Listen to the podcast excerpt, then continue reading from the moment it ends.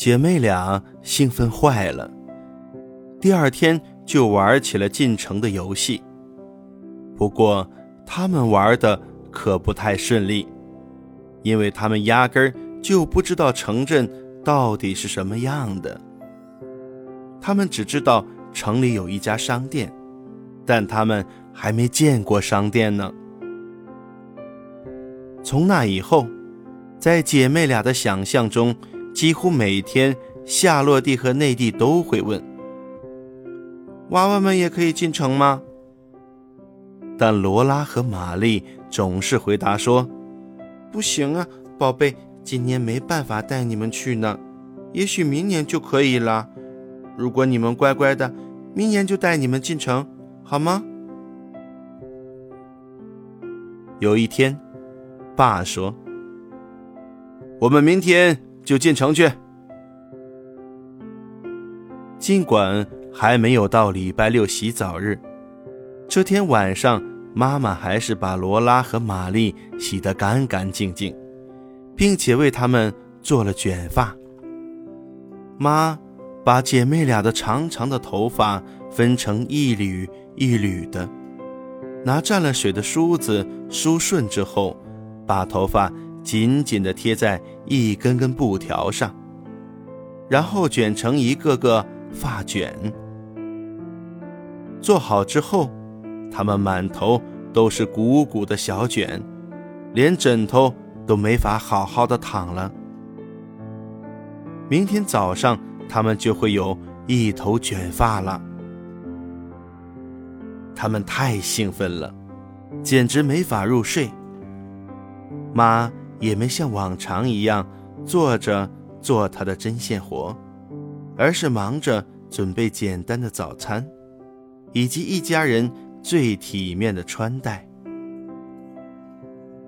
姐妹俩的袜子、衬裙，再到长裙，爸爸的衬衫，当然还有妈妈自己的深褐色的长裙，那裙子上。开满了小小的粉色花朵。白昼变长了，早餐还没结束，妈妈就吹灭了油灯，因为天光已经渐亮。这真是一个明媚的春日清晨。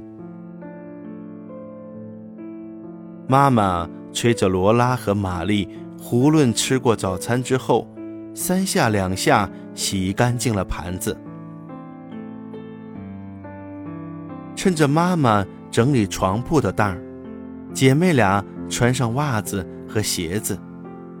接着，妈妈帮她们穿上了她们最好的一身长裙——玛丽的白底蓝花棉裙和罗拉的深红色棉裙。玛丽。帮罗拉系好了背后的纽扣，妈妈又帮玛丽系好了纽扣。妈妈把他们头发上的布条都取了下来，用梳子把头发梳成打着卷的披肩长发。妈的手很快，遇到头发打结的地方也丝毫不让，可把罗拉给痛惨了。玛丽有着一头漂亮的金发，罗拉的头发却只是不起眼的棕色。弄好了卷发之后，妈在他们下巴上系上了遮阳帽的帽带。她在自己的领口上别上了那枚金色胸针，系上了自己的帽带。这时。爸赶着马车来到了门口，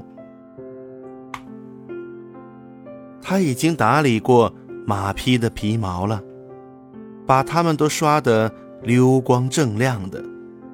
他也早就收拾好了马车厢，还在座位上铺了一条干净的毯子。妈把凯莉抱在臂弯里，坐到爸爸的旁边。罗拉和玛丽。则坐在他们身后的一块木板上，那木板被爸爸固定好了，横过车厢。他他们一路高高兴兴地穿过了春日的森林。凯莉在妈的怀里颤啊笑啊，妈也满面春风。爸一边驾着马车，一边还吹起了口哨。暖暖的日头照着前路，甜蜜芬芳的气息在郁郁葱葱的林中飘散。